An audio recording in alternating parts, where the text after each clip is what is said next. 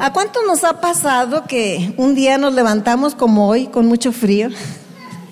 Y buscamos en el closet la ropa más calientita que tenemos. ¿Verdad? Nos ponemos el cuello de tortuga y las mangas largas y la ropa térmica abajo y, bueno, todo lo que encontramos y, nos salimos, ¿verdad? Y, y ya cuando andamos por allá la media hora, qué gusto verte. Vicente, si eres Vicente, ¿verdad? Bienvenido.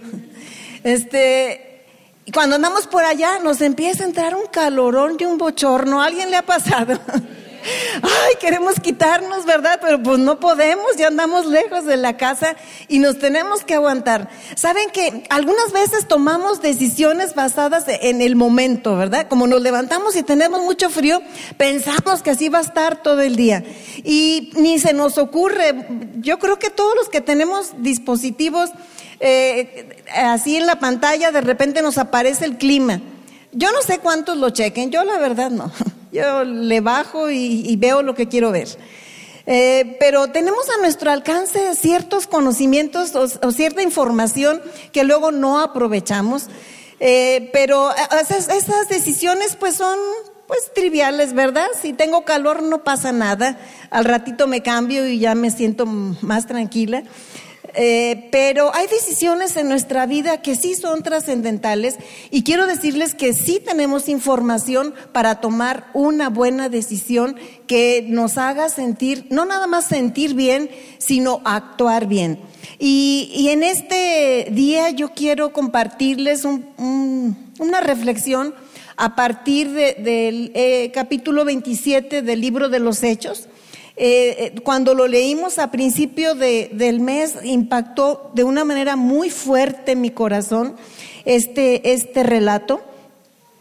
Y yo les, les voy a compartir, ¿verdad?, que, que en este pasaje eh, la Biblia nos habla de que el apóstol Pablo hizo un viaje que, con destino a Italia, porque en realidad él iba a Roma.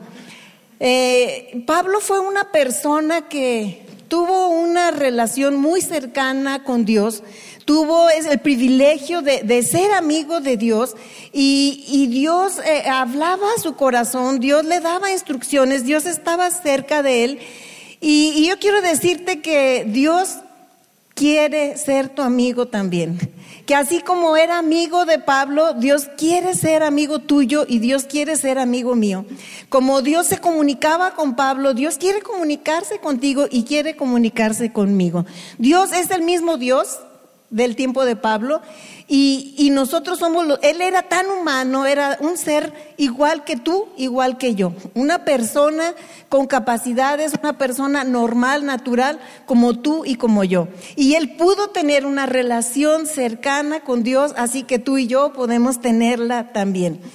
Eh, eh, si nosotros leemos, eh, pues el capítulo 25, el capítulo 26 del libro de los Hechos, nos damos cuenta que el viaje que hizo Pablo en este barco no era un crucero. Nos damos cuenta que él era un prisionero y él iba haciendo este, este viaje bajo la custodia, bajo la protección, bajo el cuidado de un capitán del imperio romano que se llamaba Julio. Entonces eh, a él se lo depositaron junto con otros muchos prisioneros y le dijeron, ¿sabes qué, Julio? Tú vas a tomar estos prisioneros y los vas a llevar hasta Roma. Entonces, eh, este capitán Julio tomó a los prisioneros, entre ellos Pablo, y tomaron un barco y se fueron eh, camino a Roma. Y y eh, desde que empezó este viaje, eh, eh, fue un viaje dificultoso, fue un viaje difícil. Y lo que les podía tomar un poco de tiempo, les tomó más tiempo del que ellos habían pensado. El capitán del barco tenía planeado llegar en un tiempo y se prolongó mucho y tanto se prolongó que, bueno, yo no sé de, de mar ni sé de nada de esto, pero la escritura dice que cuando se estaba avanzado el otoño e iba a empezar el invierno y el invierno eran épocas muy peligrosas para la navegación. Ellos pensaban llegar antes de que llegara esta época dificultosa hasta su destino.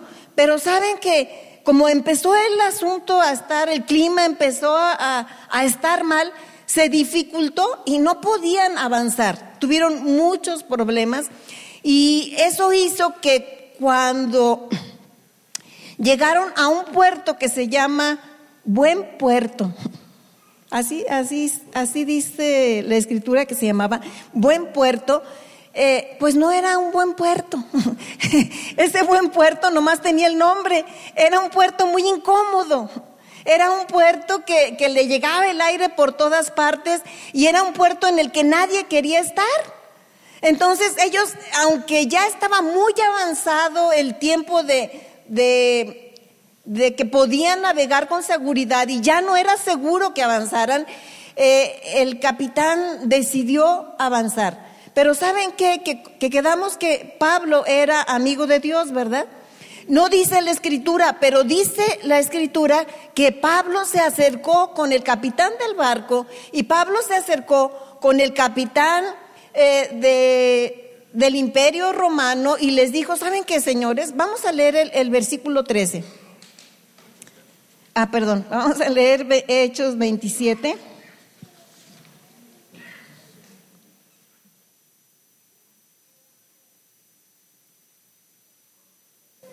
desde el versículo 11, no se crean, desde el 10.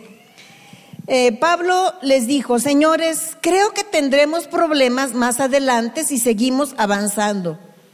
Naufragio, pérdida de la carga y también riesgo para nuestras vidas.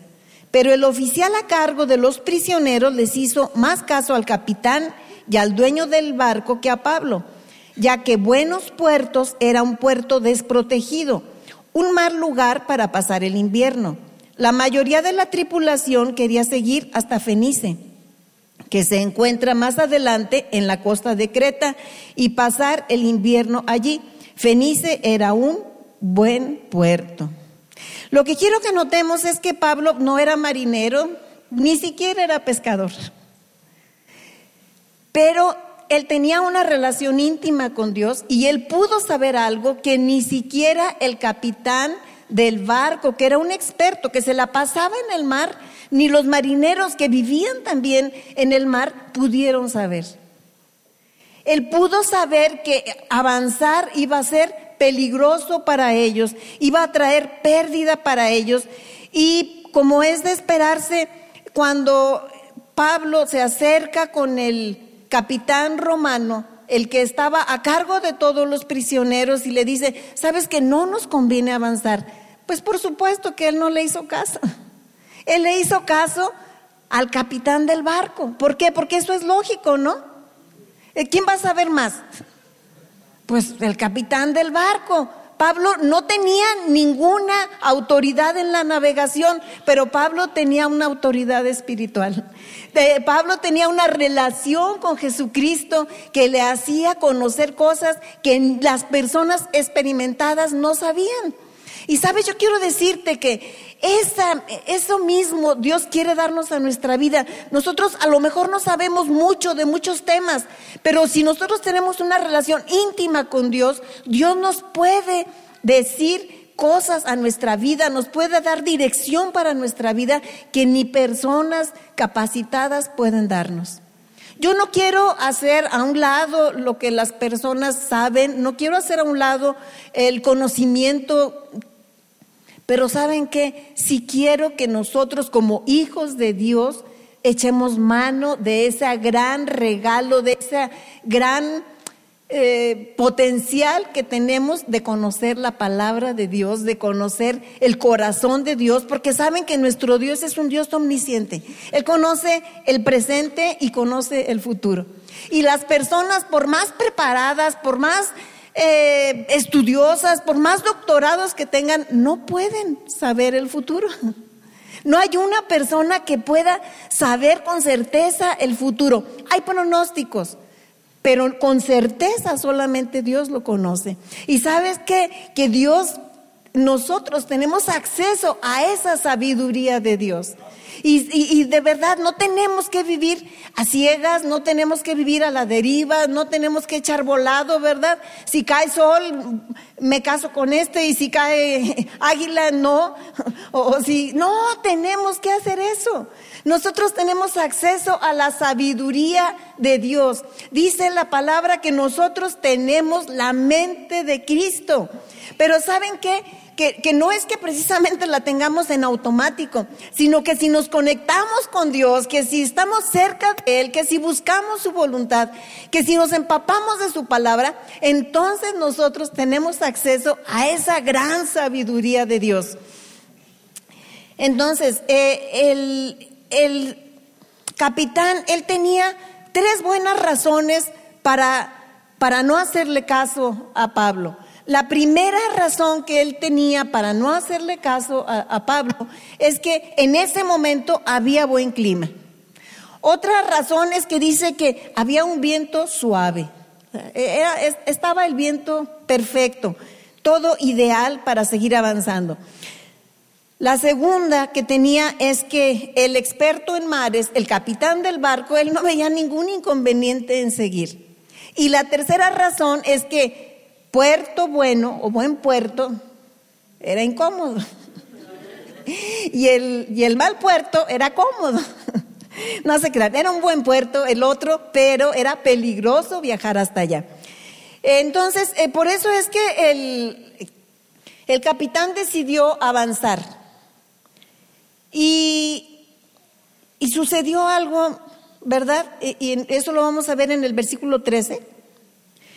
Y dice, cuando un viento suave empezó a soplar desde el sur, los marineros pensaron que podían llegar a salvo. Entonces levaron anclas y navegaron cerca de la costa de Creta.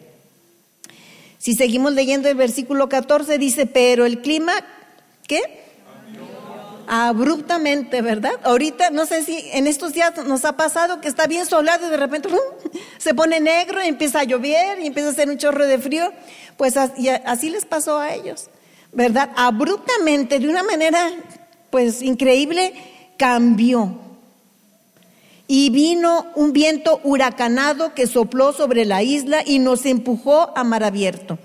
Los marineros no pudieron girar el barco para hacerle frente al viento, así que se dieron por vencidos y se dejaron llevar por la tormenta. Versículo 18. El próximo día, como la fuerza del vendaval seguía azotando el barco, la tripulación comenzó a echar la carga por la borda. Luego, al día siguiente, hasta arrojaron al agua parte del equipo del barco.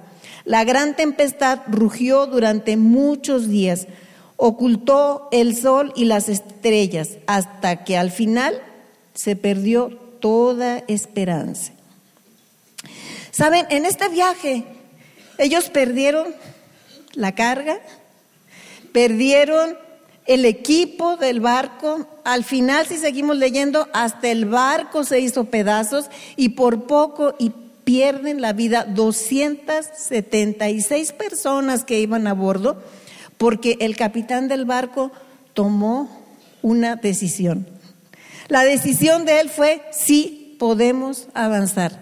Lo que tú dices no es lo que dice el capitán del barco, sí es. Vamos a avanzar. Y podemos pensar, bueno, pues fue un accidente. Pero ¿saben qué? Que este capitán tuvo un privilegio que ninguna otra persona que andaba en el mar en esos días tuvo. Él tuvo una advertencia de parte de Dios. Y yo quiero decirte que los que estamos aquí tenemos el tremendo privilegio de conocer la Biblia. Tenemos el tremendo privilegio de conocer los principios de Dios que están aquí, que le dan dirección a nuestra vida, que nos ponen límites, que nos dan advertencias, que nos ayudan a llegar a un lugar seguro. Y hay muchas personas que no tienen ese privilegio.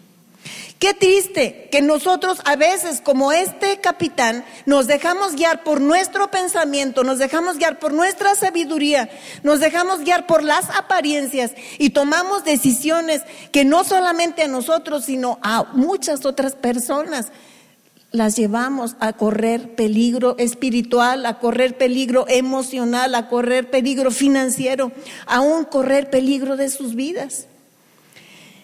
Y, y la invitación que, que nosotros tenemos de parte de Dios, yo la quiero poner en tres puntos.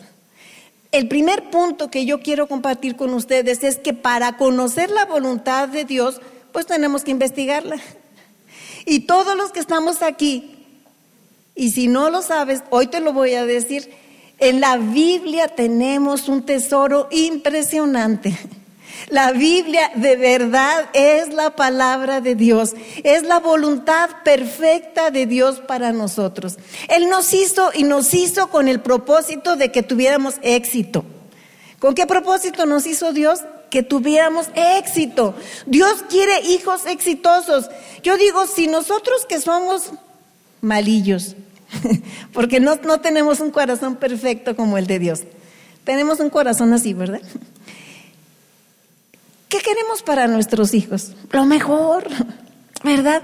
Queremos que tengan la mejor educación, queremos que tengan eh, la mejor esposa, el mejor esposo, eh, la mejor casa que puedan tener, la, la, mejor ropa que podemos darles, la mejor comida. Cada quien a nuestra posibilidad les damos lo mejor. ¿Cuánto más Dios?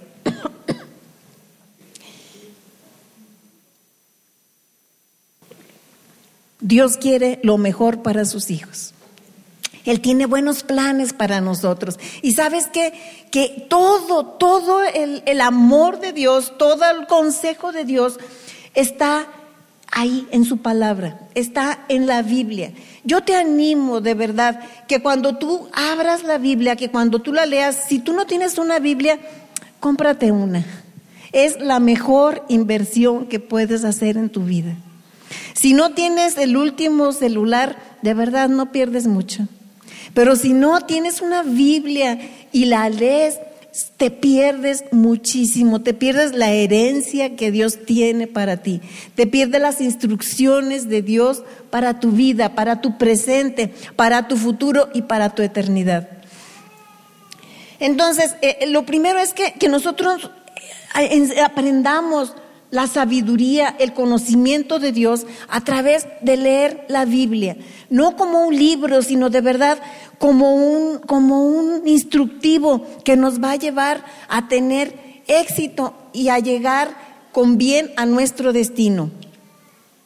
El segundo, el segundo principio que yo te quiero compartir es que no es suficiente con conocer los principios de Dios. Desafortunadamente, habemos muchos que leemos la Biblia o escuchamos predicaciones o escuchamos enseñanzas y no las obedecemos.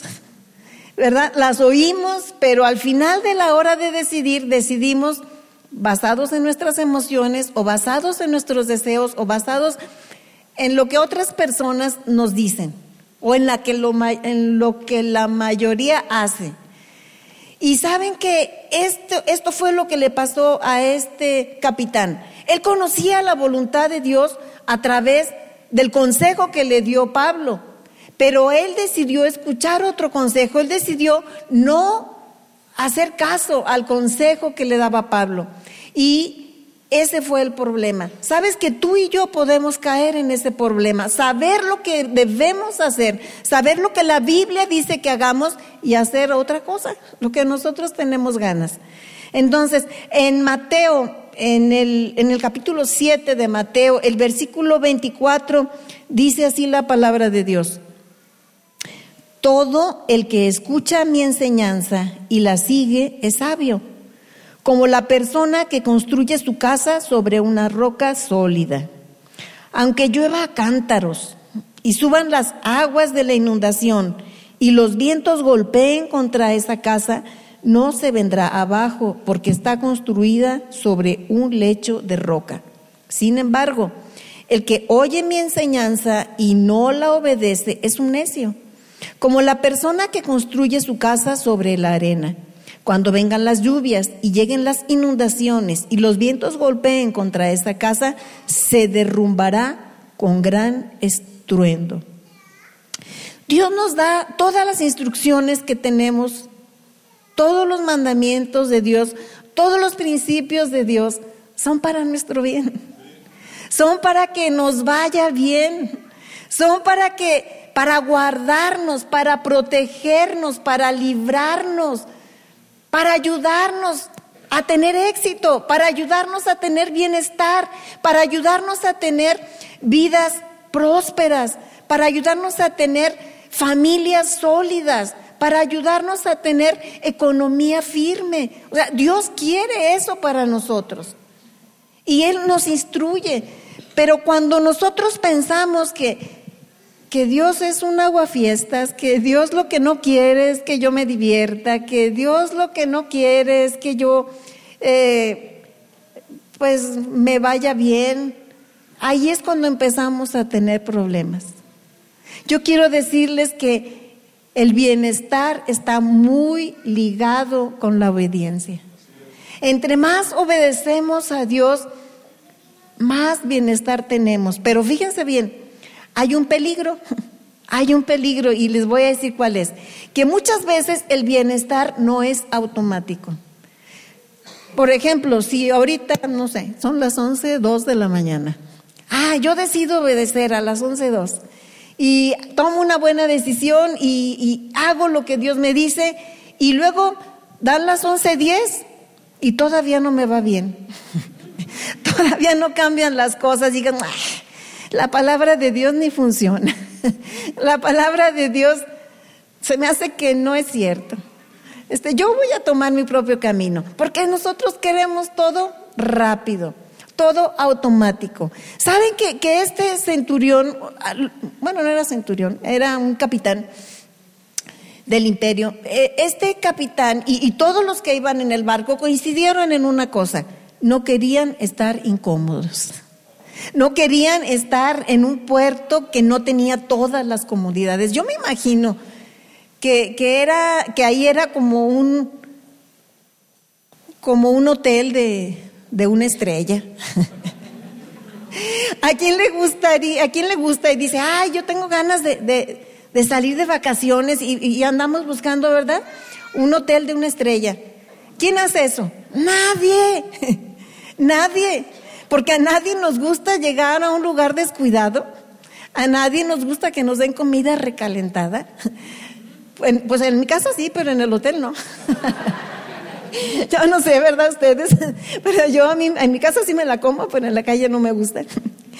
Eh, eh, entonces, eh, buscamos, ¿verdad? Un hotel así de perdida de cuatro estrellas y pues mejor pues de cinco, ¿no?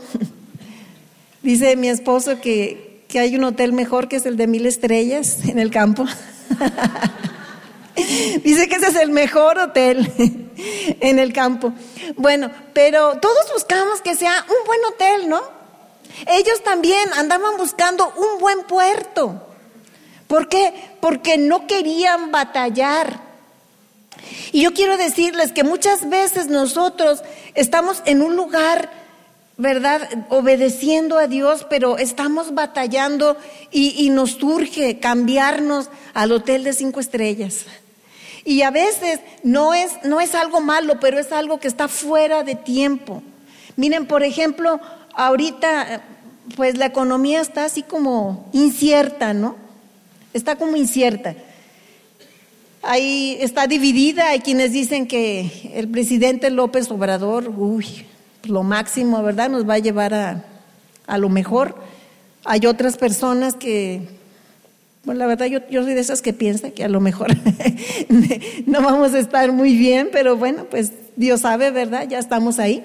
Este, entonces ahorita es un momento en como que las inversiones, pues si yo tengo un dinero y lo quiero invertir está bien, pero como que haga yo, pida un préstamo para invertir, yo creo que está un poquito incierto.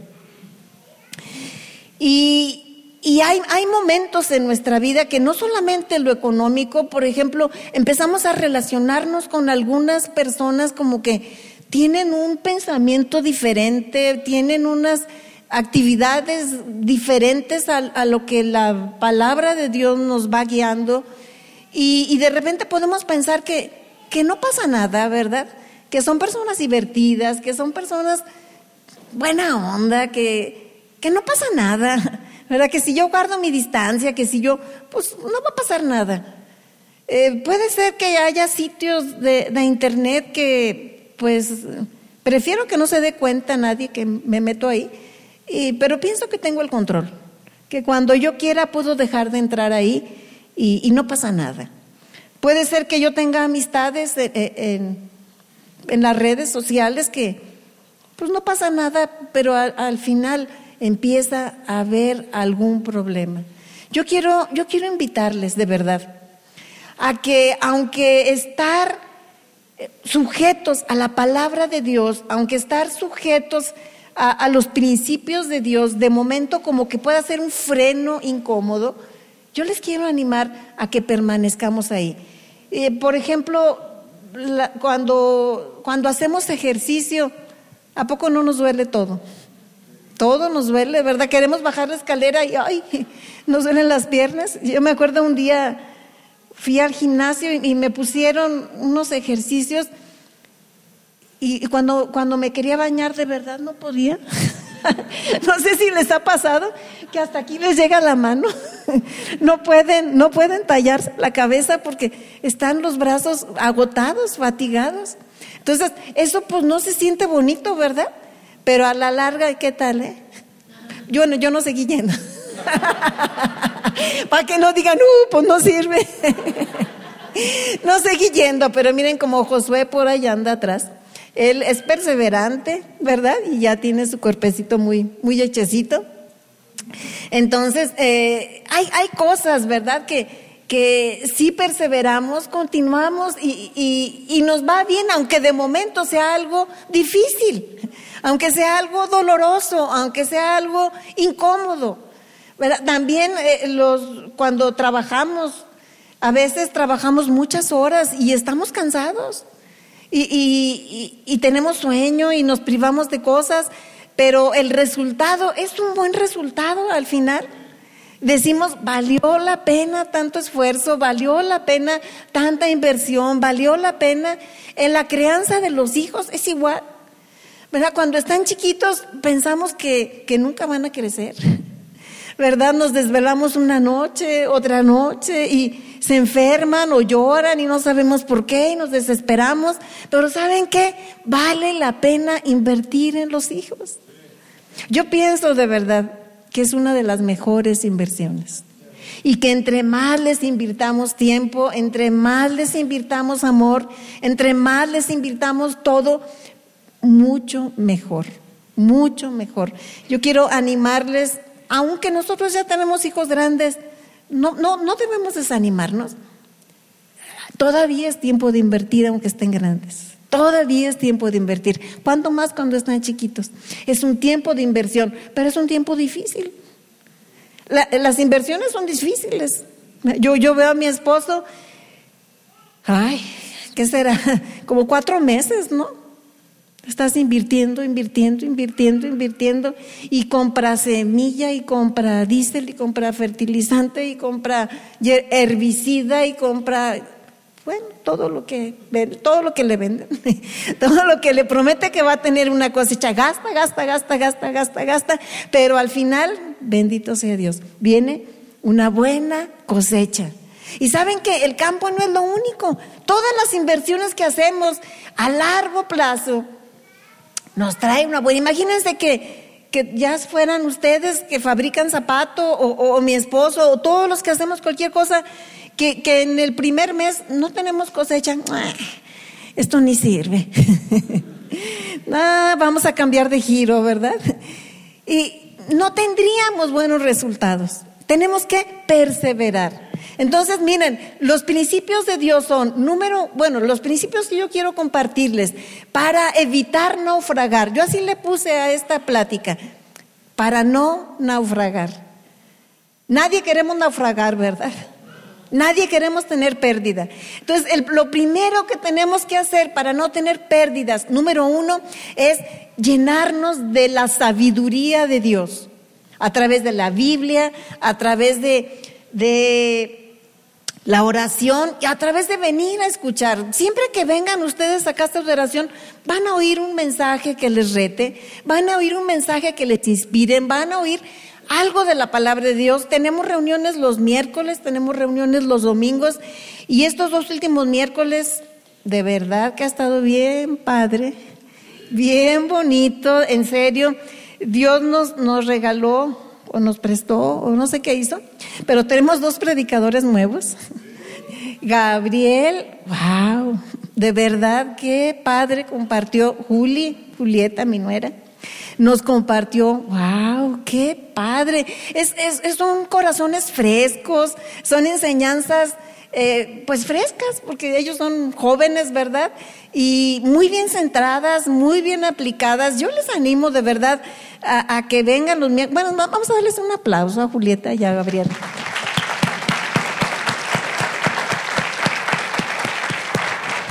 Nos sentimos, yo, yo me siento muy privilegiada y muy contenta de ver que se levanta la nueva generación a compartirnos, que se levanta la nueva generación a servir a Dios. Y, y yo les invito a que, a que vengan y a que aprendan y a que reciban instrucción de Dios para su vida.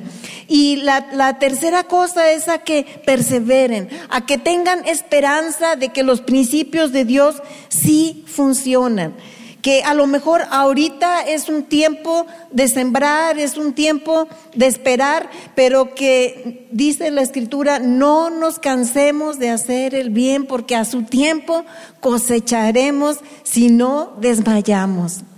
Dios es fiel, Dios es verdadero y si Él dice que va a suceder, tengan la seguridad de que va a suceder. Así como Él lo dice, así va a ser. Entonces, Vale la pena esperar en Dios. Dios dice que Él tiene un futuro y una esperanza para nuestra vida. Jeremías 29, 11. Así nos dice. Yo sé los pensamientos que tengo acerca de ustedes. Son pensamientos de bien y no son pensamientos de mal. Dios tiene pensamientos de bien para ti, para tu vida, para tu presente, para tu futuro, para tu eternidad, para tu familia. Sigue los principios de Dios y vas a alcanzar eso, eso que Él quiere para ti.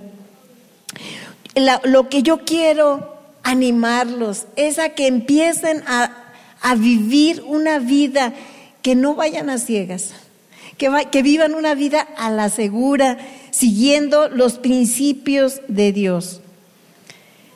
Podemos empezar a vivir una vida donde ya no haya naufragio, que ya, mira, si hoy tú estás naufragando en alguna área de tu vida, quiero decirte que hay esperanza. Los principios de Dios sirven, pero el versículo con el que pensamos dice, empezamos, dice, no confía en el Señor con todo tu corazón.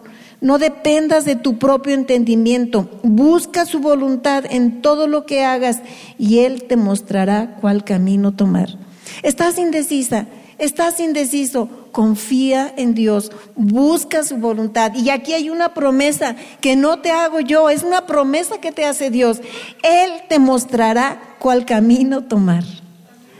Qué bonito y qué, qué precioso poder ir a, a lo seguro saber, yo me voy a ir por ese camino y me va a ir bien. A lo mejor en el camino hay lodo, a lo mejor en el camino hay hoyos, a lo mejor hay espinos, pero ¿sabes qué? Te lleva al buen camino. Eso me, hace recordar que dice la escritura que es ancho y es espacioso y es muy fácil el camino que nos lleva a la perdición. Pero el camino que nos lleva a Dios es estrecho porque tiene límites, porque son los límites de los principios de la palabra de Dios. Y yo quiero animarte a caminar, a transitar por ese camino. Si, si tú, mi invitación para ti es a que a partir de hoy dispongas a poner tu vida en las manos de Dios. Si tú nunca le has entregado tu vida a Jesucristo, yo te quiero animar cálale, inténtalo, pruébalo. Nunca, no te va a defraudar, no te va a defraudar. Habemos aquí muchos testigos que te podemos dar razón que Dios es fiel y que nuestra vida ha ido a mejor desde que le conocemos. y que cada día mm, tenemos problemas y problemas fuertes y, y a veces nos caemos y a veces estamos llorando, pero sabes que siempre hay una mano que viene y nos levanta. Siempre hay una mano que viene y nos consuela. Siempre hay una mano que nos da esperanza. No estamos solos. Jesús dijo, nunca te dejaré, nunca te desampararé, siempre te sostendré. Y ese es el Dios al que yo te quiero invitar a recibir hoy.